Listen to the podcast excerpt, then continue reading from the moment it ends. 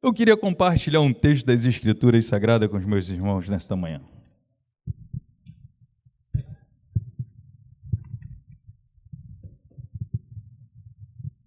Eu costumo dizer algo que eu acho que isso partiu de mim mesmo, eu acho que eu nunca ouvi ninguém falar isso não. A repetição é, é uma, é uma ferramenta muito boa para que a gente possa aprender. Quando você repete, repete, repete, aquilo acaba entrando na tua cabeça. Não tem muito tempo que eu estou falando isso, porque eu vou pregar sobre o capítulo de número 4 de João. Você já pode abrir na sua Bíblia.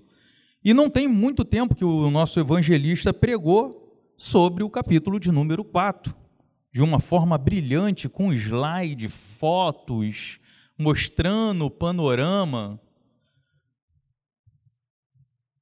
Então a gente vai pregar de novo, e eu espero que daqui a pouco alguém pregue de novo, e, e, e essa insistência em você estar tá batendo sempre na mesma tecla, acaba entrando na nossa, no nosso coração, na nossa alma, da mesma forma com que a gente aprendeu ontem aqui na tarde teológica. Se você não veio, infelizmente você perdeu e perdeu muito conteúdo, porque foi muito boa. A nossa mente ela vem sendo bombardeada desde o século II e por isso somos o que somos, não é isso? Mas é porque a insistência fica batendo, batendo e cabe entrando. Com a palavra de Deus não é diferente. Eu vou ler dez versos com vocês e vou pregar até o 30 só para a leitura não ficar muito longa. Capítulo 4, verso de número 1. Quando, pois, o Senhor veio a saber que os fariseus tinham ouvido dizer que Jesus fazia e batizava mais discípulos que João, e se bem que Jesus não batizava, e sim os seus discípulos, deixou a Judéia, retirando-se outra vez para a Galiléia. E era-lhe necessário atravessar a província de Samaria. E era-lhe necessário atravessar a província de Samaria. Chegou, pois, a uma cidade samaritana chamada Sicar, perto das terras de Jacó, que dera a seu filho José. Estava ali a fonte de Jacó. Cansado da viagem, assentaram-se Jesus, assentaram-se Jesus junto à fonte, por volta da hora sexta. Nisto veio uma mulher samaritana tirar água. Disse-lhe Jesus: Dai-me de beber, pois seus discípulos tinham ido à cidade para comprar alimentos. Então lhe disse a mulher samaritana: Como sendo tu judeu, pedes a beber a mim, que sou mulher samaritana? Porque os judeus não se dão com os samaritanos. Replicou-lhe Jesus: Se conheceras o dom de Deus, e quem é que te pede, dai-me de beber, tu lhe pedirias, e ele te daria água viva. Senhor, nós rogamos o teu favor nesta hora. Nós rogamos a tua unção nesta hora. Nós rogamos, Senhor, o teu poder nesta hora, para nos auxiliar a transmitir a tua palavra.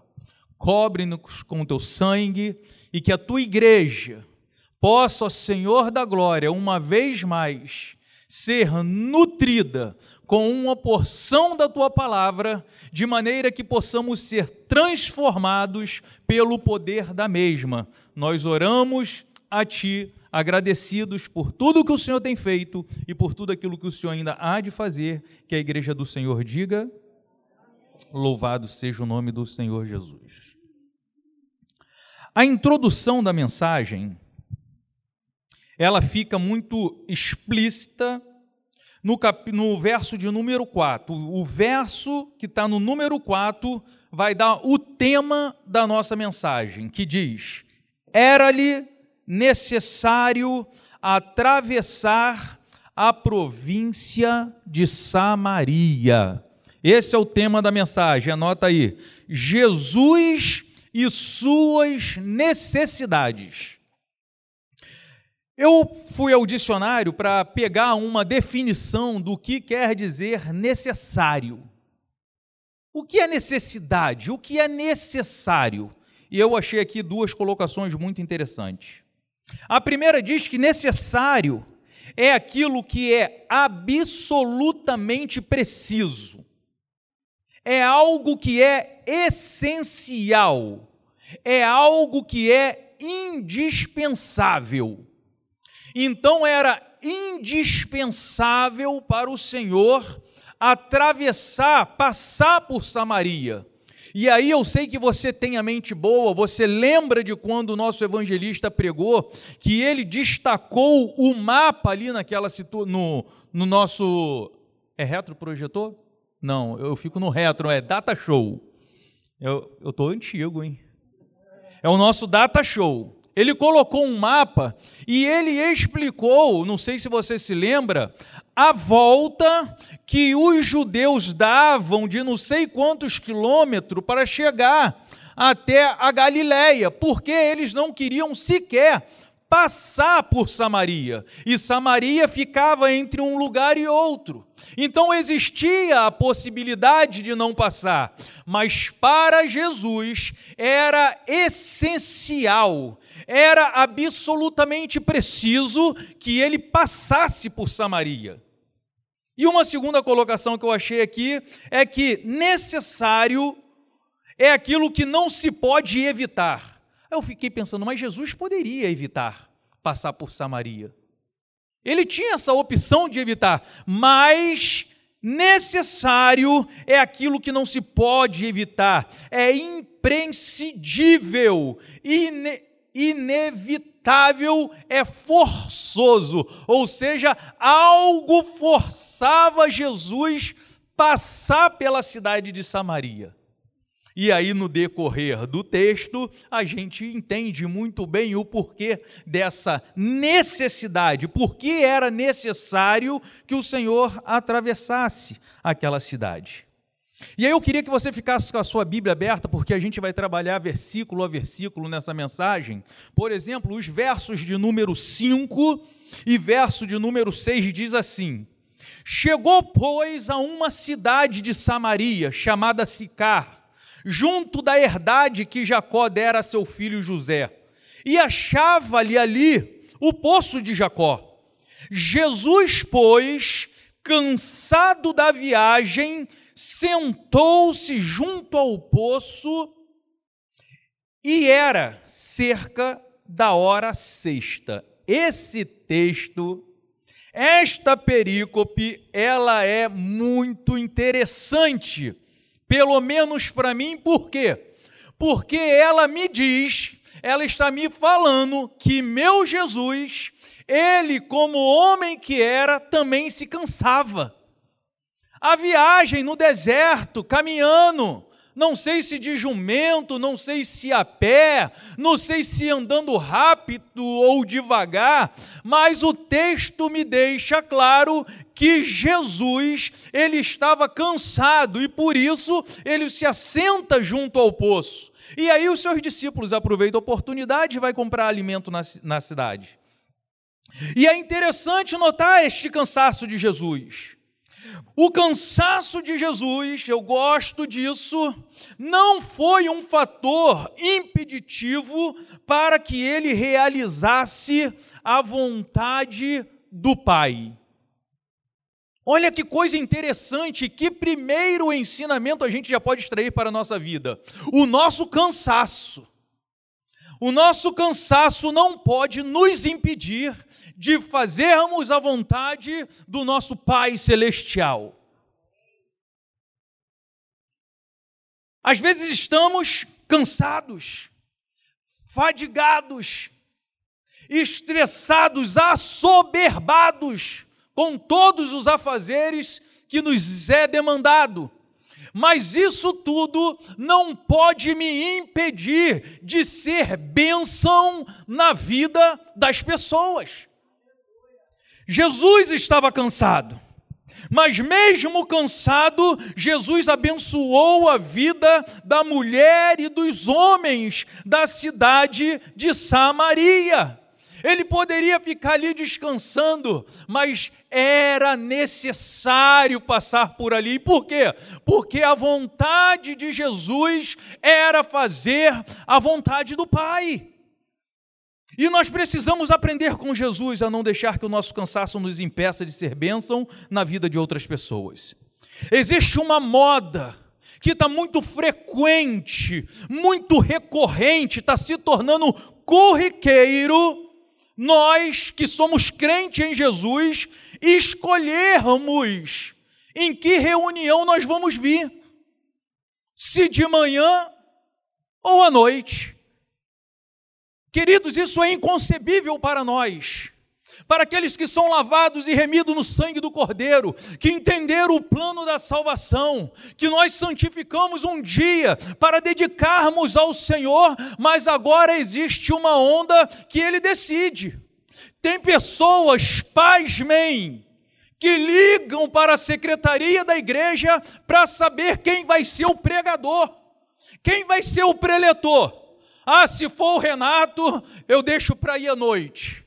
Se for o André, eu vou. E aí eu não vou à noite. Parece que é absurdamente, é, parece que é uma loucura da cabeça, mas não existem. Pessoas que só querem ouvir determinadas pessoas. E aí fica escolhendo se vem de manhã, se vem à tarde. Querido, nós precisamos aprender com o apóstolo Paulo. Eu, de boa vontade, me gastarei e ainda me deixarei gastar por amor das vossas almas. Domingo é dia de você vir para a escola dominical. Domingo é dia de você ficar para o ensaio. Domingo é dia de você ficar junto com teus irmãos, voltar para a igreja à noite e chegar em casa cansadaço, mas com a presença que você se gastou na presença do Senhor, se envolveu com o reino de Deus. Porque se você não estiver na casa de Deus, se você não estiver se gastando na presença de Deus, certamente, irmãos, se você não estiver aqui envolvido com a glória de Deus, você vai estar fazendo qualquer outra coisa, enchendo a tua mente com qualquer outra coisa que te afastará cada vez mais da presença de Deus. A gente aprendeu isso aqui ontem. Cristianismo na pós-modernidade. Não podemos ser pegos por essa artimanha. Ainda que você diga, eu estou cansado. Nós precisamos entender que é na comunhão, que é nesse ajuntamento solene, que Deus abençoa o povo dele. Tu está dizendo então, Renato, que eu não posso ter comunhão com Deus em casa, que Deus não vai. Não é isso que eu estou dizendo. Mas a Bíblia nos deixa claramente, nitidamente, explicitamente: não deixeis de congregar porque nessa comunhão é que nós somos igreja.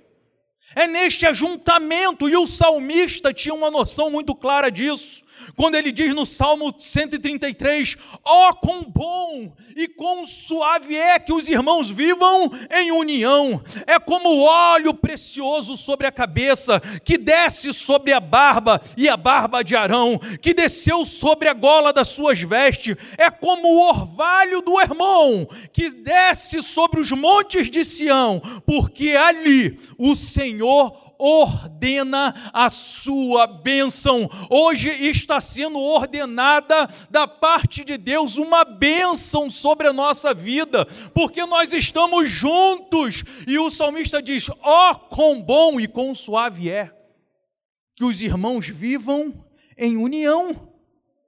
E quem pensa de maneira ainda não entendeu quem pensa dessa maneira que escolhe um culto ou outro para vir, mas eu já fui na quinta-feira, então tá tranquilo, não vou no domingo. Ou então eu já fui no domingo, ó, oh, deixa, quinta-feira nem apareço na igreja. Quem pensa dessa maneira ainda não entendeu que o culto não é um lugar só para receber e sim também para entregar. Que o culto não é um lugar só onde você vem e é abençoado, mas também é um lugar onde você vem e abençoa as pessoas. Nós, como crentes no Senhor Jesus Cristo, precisamos de vir a este lugar com este entendimento. Se você deixar de vir, você vai deixar de abençoar alguém. Você precisa entender que você é templo do Espírito Santo de Deus. O Espírito Santo, que é Deus pleno, habita dentro de você. Então, por causa disso, quando você tem comunhão, quando você está junto, quando você está conversando, quando você está compartilhando, você está abençoando outra pessoa. Nós não viemos aqui como vamos num supermercado só para pegar aquilo, eu quero isso, isso e isso. Não, você vem para entregar. Além de entregar a sua adoração, entregar-se na mão de Deus para que Ele possa te usar como uma ferramenta poderosa. Você precisa acreditar que tu, nas mãos de Deus, é uma dinamite. Tu é uma bomba atômica na mão de Deus para fazer o bem. Nós precisamos acreditar nisso. E aí a nossa posição vai ser diferente. Por mais que você se ache incapaz, por mais que você se ache inferior ou menosprezado, acredite, tem algo bom, você tem algo bom a oferecer às outras pessoas. E o verso 7 deixa muito claro isso. O texto fala de uma mulher, de uma mulher samaritana uma pessoa complicadíssima. A gente vai ver no decorrer do texto, mas mesmo assim, mesmo vivendo num ambiente não muito salutar, por assim dizer, para as mulheres, o contexto bíblico vai nos dizer que à época existia um machismo operante muito grande, tanto é que quem está indo ao poço pegar água é uma mulher. Se fosse nos nossos dias, seria o homem. Mas mesmo essa pessoa, que às vezes se sentindo inferior, se sentindo incapaz, Jesus vê nela algo de bom e Jesus pede a ela: dai-me de beber. Jesus estava cansado, gente. Jesus estava cansado, sentado à beira de um poço, não tinha com que tirar água, e ele vê na mulher samaritana a oportunidade de saciar a sua sede, e ele chega para ela: dai-me de beber. Em outras palavras, você sabia que você tem algo de bom que você pode me dar? E eu penso que aquela mulher agora começa a entrar em parafuso. Como é que estou sendo judeu? Como é que tu, sendo homem, tu pede águas a mim, que sou mulher e ainda sou samaritana? Mas Jesus sempre vai esperar alguma coisa boa de mim e de você. Ainda que você entrou nesse lugar nesta manhã se sentindo a pior das criaturas, ainda que você tenha entrado neste lugar de maneira indigna,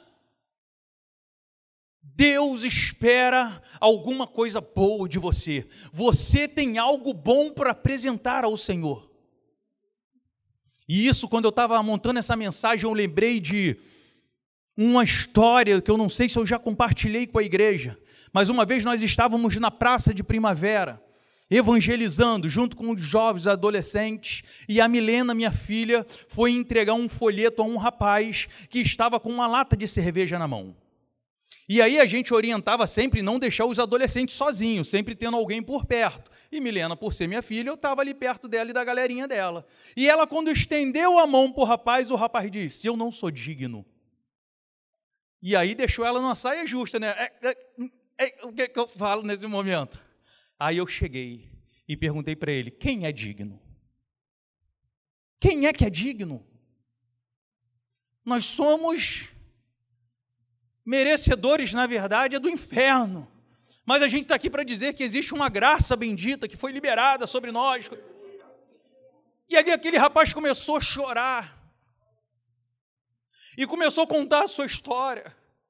Eu sou um pregador do Evangelho. Eu sou um pastor de igreja. Mas eu enfraqueci, eu caí. E hoje eu estou nessa situação. E ali aquele moço teve a oportunidade de voltar para Cristo voltou para a igreja, teve o seu ministério restaurado e de vez em quando eu me comunico com ele na rede social. Mas quem somos nós? Como eu disse, na mão de Deus, nós somos uma bomba atômica. Se jogue nas mãos do Senhor, ainda que você se ache pequeno demais, e Deus vai fazer de, com você grandes coisas. Ainda que você não entenda, porque a mulher samaritana não entendia. No verso de número 9 ela disse: Disse-lhe então a mulher samaritana: Como sendo tu judeu, me pedes de beber a mim, que sou mulher samaritana? porque os judeus não se comunicam com os samaritanos. Quando ela diz porque os judeus não se comunicam ou não se dão em outras versão, em outras versões, com os samaritanos, ela em outras palavras está dizendo assim: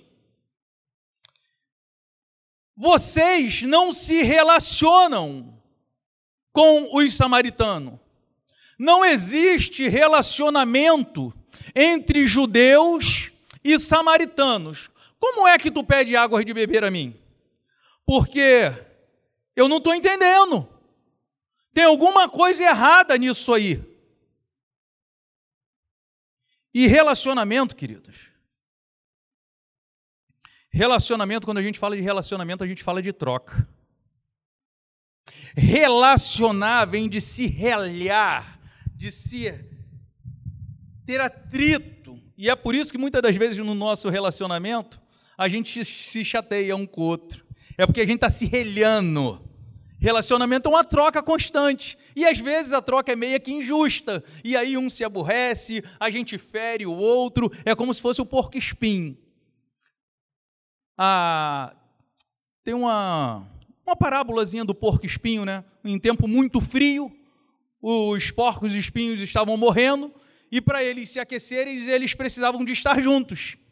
Mas sendo que quando eles se juntavam, eles se machucavam. Então eles tinham que optar agora: ou a gente fica junto e vive, ou a gente se separa e morremos.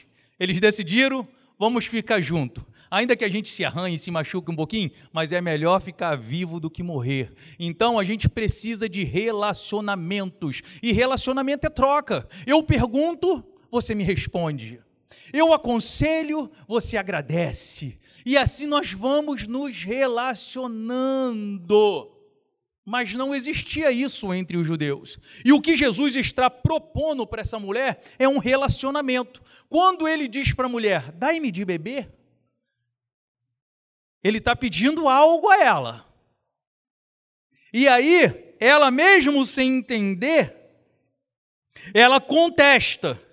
E aí, Deus pensando no relacionamento que ele queria ter com ela, ele diz no verso de número 10: Respondeu-lhe Jesus: Se tiveres conhecidos o dom de Deus, e quem é que te diz, dai-me de beber, tu lhe terias pedido, e ele te haveria dado água viva.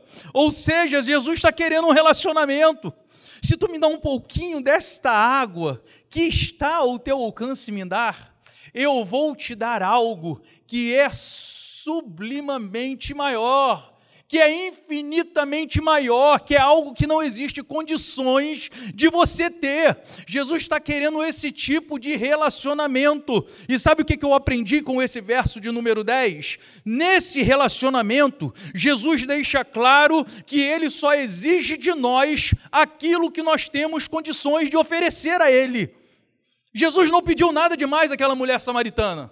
O Senhor pediu água porque ela tinha condições de tirar água. Ela estava com a caçamba, ela estava com a corda, então ela tinha condições de oferecer água ao Senhor Jesus. E foi justamente água que Jesus pediu àquela mulher. O Senhor nunca vai lhe pedir algo que não esteja ao teu alcance. Se o Senhor está te chamando para algo, se o Senhor está te pedindo algo, saiba, Ele sabe que você tem condições de entregar isso a Ele.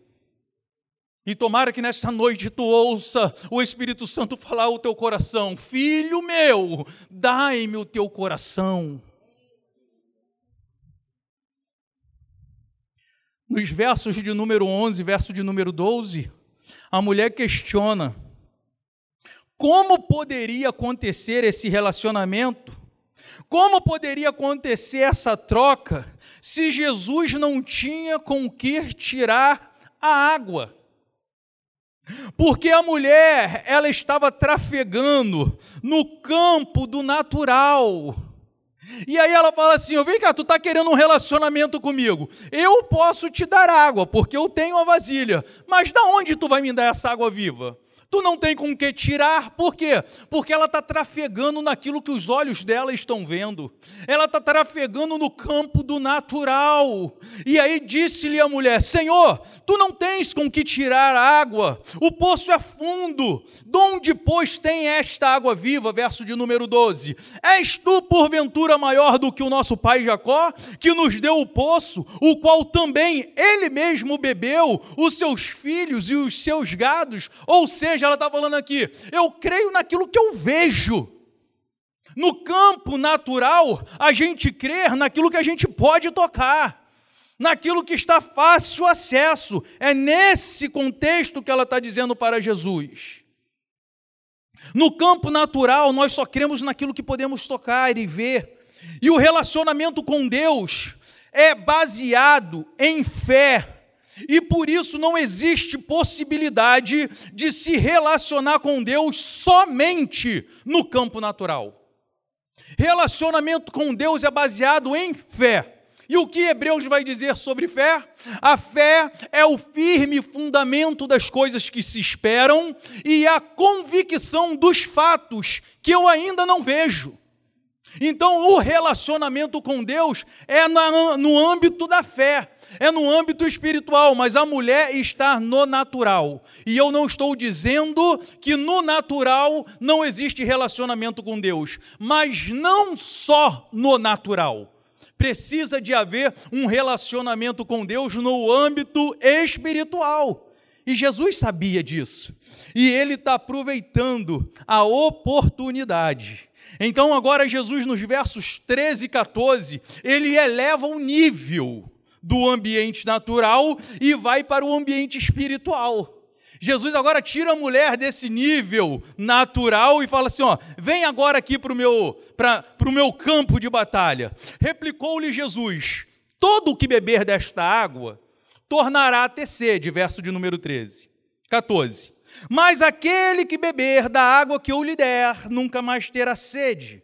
Pelo contrário, a água que eu lhe der, se fará nele uma fonte a jorrar para a eternidade. Jesus está dizendo, mulher, vai acontecer algo quando você beber da água que eu lhe der, que você vai ficar estupefata. A quem beber desta água, será nele uma fonte a jorrar eternamente. Quando o relacionamento com Deus está nesse nível, nessa a nossa postura deve ser igual da mulher samaritana. Quando Jesus explicou para ela que se ela bebesse da água que ele desse, seria nela uma fonte, a posição dela não foi outra a não ser dizer: Senhor, dai-me dessa água. Dai-me dessa água, eu quero essa água. E eu lembro de uma canção que a gente canta: Dai-me mais, Senhor. Dai-me mais, Senhor.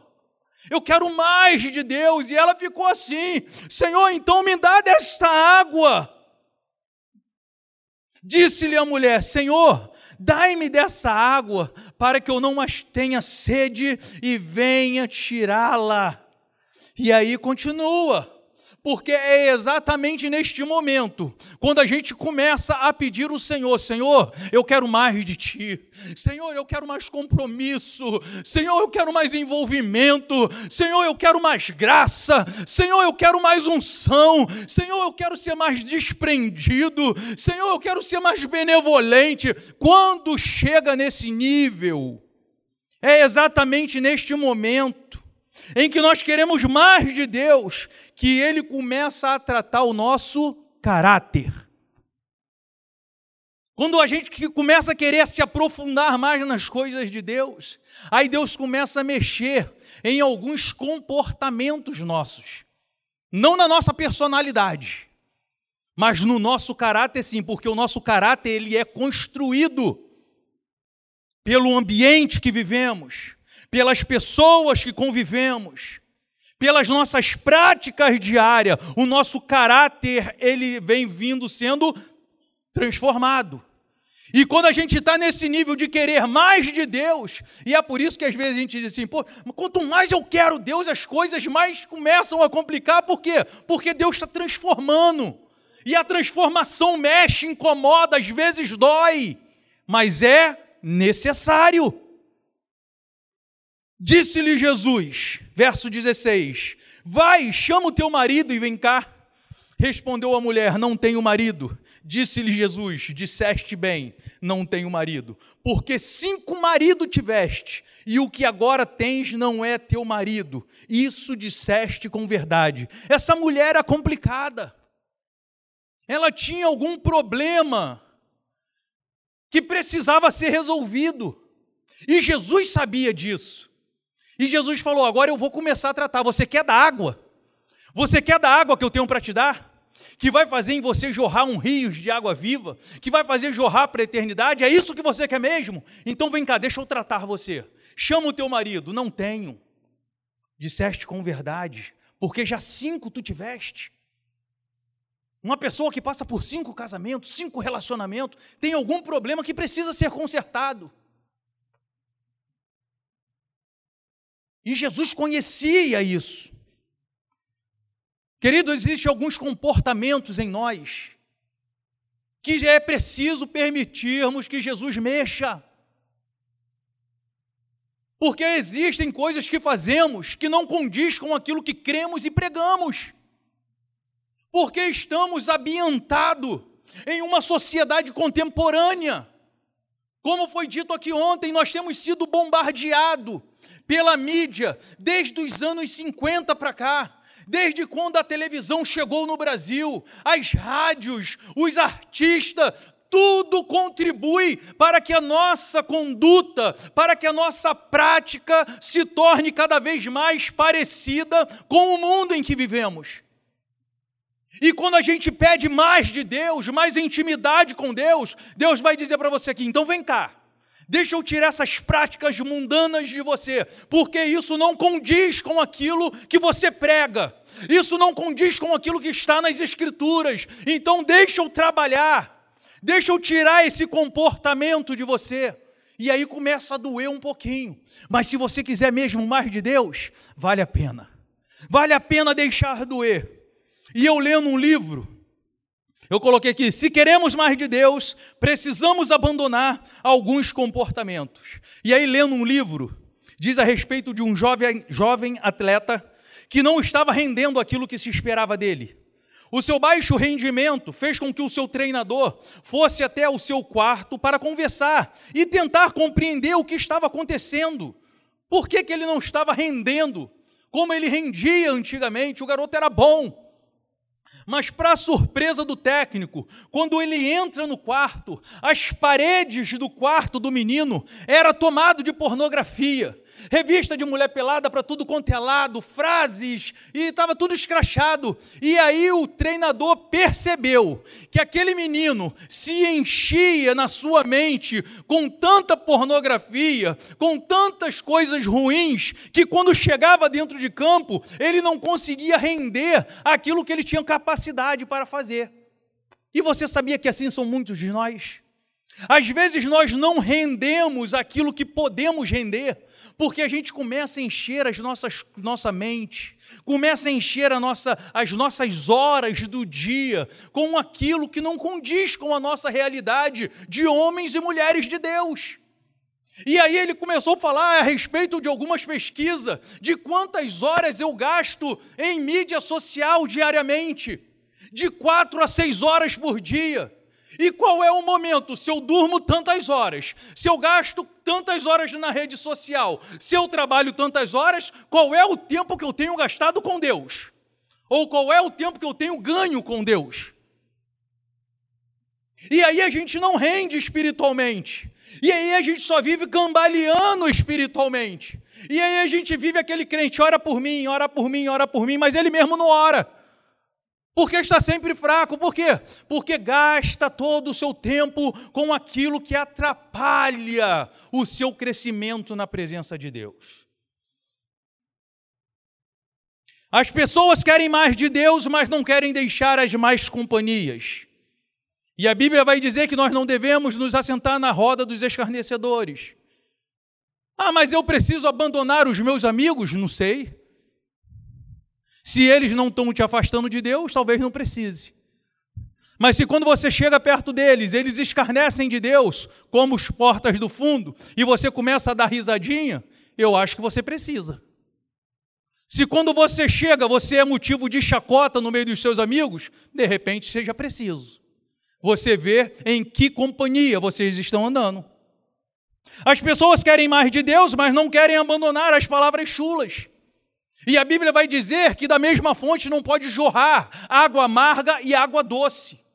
Não tem condições de você estar aqui nesta hora, glorificando e exaltando e bendizendo o nome do Senhor, e sair daqui de dentro dessas quatro paredes e xingar meia dúzia de palavrão. Quando você estiver tratando do seu relacionamento com a sua esposa em casa, você deixar soltar palavrões a ponto dos seus vizinhos escutar e dizer: ser crente assim é melhor ficar no mundo. Porque da mesma fonte não, orra, não jorra dois tipos de água. Mas as pessoas querem mais de Deus mas os seus palavreados continuam os mesmos. As pessoas querem mais de Deus, mas não querem abandonar a mentira. Mente por nada. Mente porque está acostumado a mentir. Eu tenho uma pessoa na minha família que ela mente tanto que ela acredita na própria mentira dela. E eu não vou falar o nome para não escandalizar minha esposa. Gente, o irmão da Glaudicé é terrível.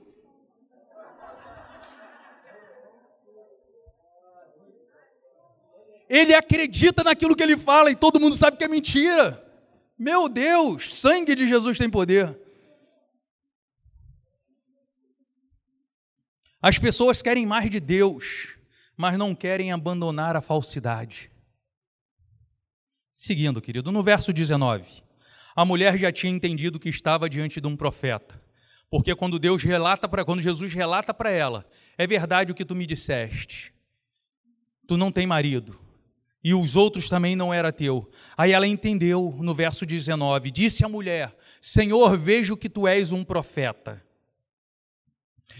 E ela entendendo que Jesus era profeta, que ela já estava no campo espiritual do diálogo, do relacionamento, ela não perde a oportunidade de perguntar, de tirar algumas dúvidas. E ela diz: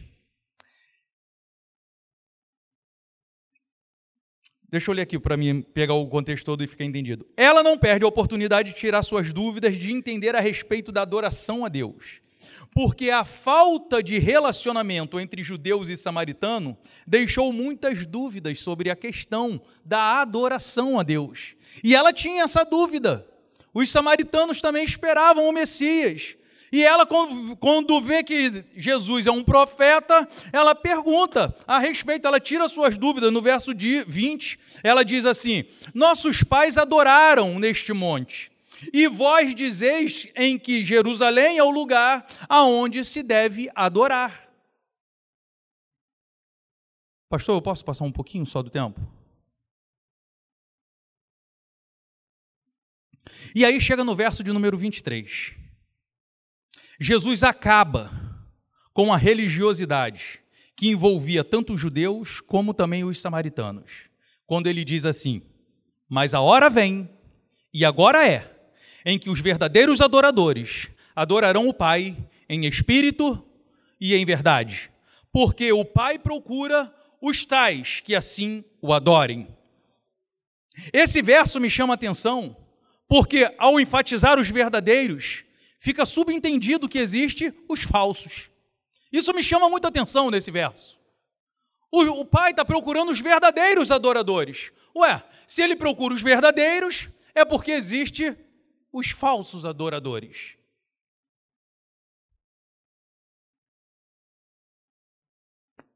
E algo muito interessante é que o falso e o verdadeiro são idênticos. E é por isso que quando Satanás joga uma má semente na plantação e nasce lá o, o joio no meio do trigo, Jesus diz assim: não tira não, porque a gente corre o risco de tirar o que é bom com aquilo que é ruim. Então deixa até a hora da colheita. E na hora da colheita, a gente separa aquilo que presta e aquilo que não presta. E aí por isso que a Bíblia diz que muitos dizem Senhor, Senhor, nem todos que dizem Senhor, Senhor herdarão o reino dos céus. Mas eu fiquei pensando nessa questão do verdadeiro e o falso e eu quis fazer algumas distinções. E para melhor entendimento, deixa eu te dizer algo. Eu costumo usar um tênis para me exercitar, que ele custa em média 350 reais. Tênis bom, da Ace, um dos melhores para fazer exercício. Claro que eu uso o mais barato, existe os caros. Mas em média ele é 350 reais. Mas porque eu pesquiso muito sobre isso, de vez em quando aparece lá para mim uma promoção na internet. Dois pares por 180, 190. Pô, se um é 350 e alguém me oferece dois por 180, 190, está nítido que é falso. E apesar de parecer muito, de ser muito igual, o preço denuncia que ele é falso.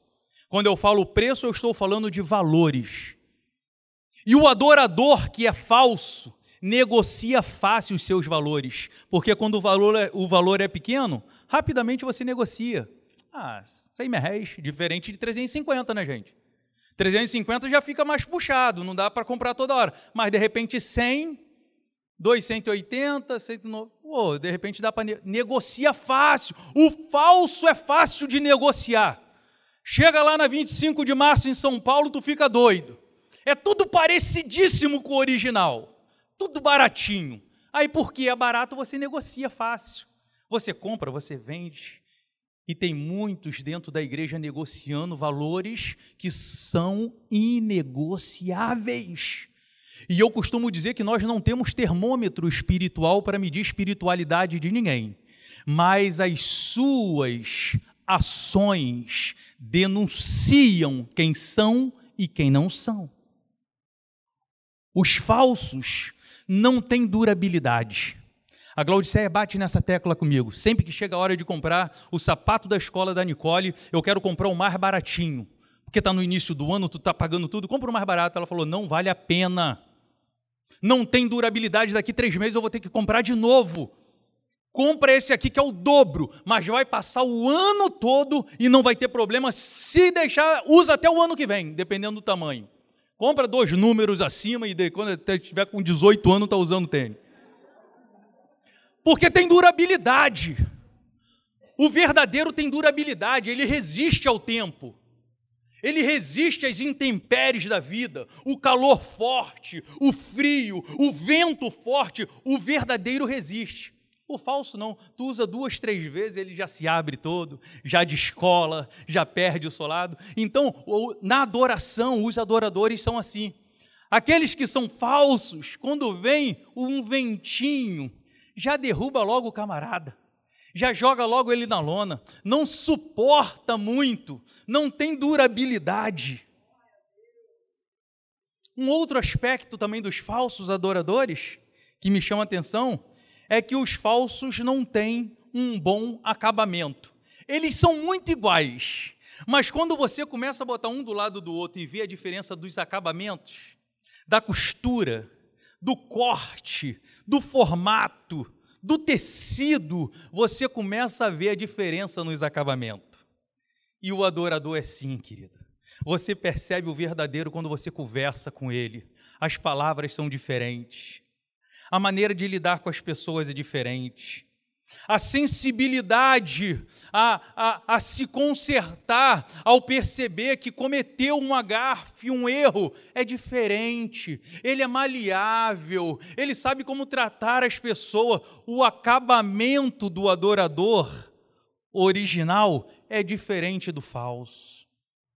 Então, quando chega bem de pertinho, você consegue seguir, sentir a diferença. Mas seguindo para a conclusão. No verso de número 24, Jesus deixa claro que tipo de adoração ele espera do seu povo. Ele diz: Deus é espírito e é necessário que os que o adoram o adorem em espírito e em verdade. Outro verso que marca o meu coração, porque eu tive o um entendimento desse verso da seguinte maneira: quando eu imagino, porque você já parou para pensar nisso? O que é adorar a Deus em espírito e em verdade? Isso já chamou a tua atenção? Isso já chamou muito a minha atenção. E aí, quando eu entendi que quando eu estou adorando a Deus em espírito, é quando eu imagino, quando eu me predisponho, quando eu idealizo. Isso acontece muito no final do ano, tá? No Natal, quando você diz assim: ó, esse ano que vai entrar, eu vou, eu vou evangelizar mais. Esse ano eu vou jejuar mais. Esse ano eu vou me dedicar com excelência ao meu ministério. Você está adorando a Deus em espírito. Você está botando para Deus tudo aquilo que você tem intenção de fazer. E quando é que você adora a Deus em verdade? É quando você cumpre aquilo que você idealizou. É quando você coloca em prática aquilo que você pensou. Então, por isso que o Pai procura aqueles que adoram em espírito e em verdade. Se hoje você está, Senhor, eu vou me consertar, você está adorando em espírito. E quando você tiver a oportunidade de errar e acertar, Deus vai falar: agora você me adorou em verdade, meu filho. Que nós possamos ser encontrados assim por Deus, adoradores que adoram não somente no espírito, mas que adoram na verdade. Conclusão: era necessário que Jesus passasse por Samaria para que nós tivéssemos ou tenhamos sempre em mente a necessidade de sermos adoradores em espírito e em verdade.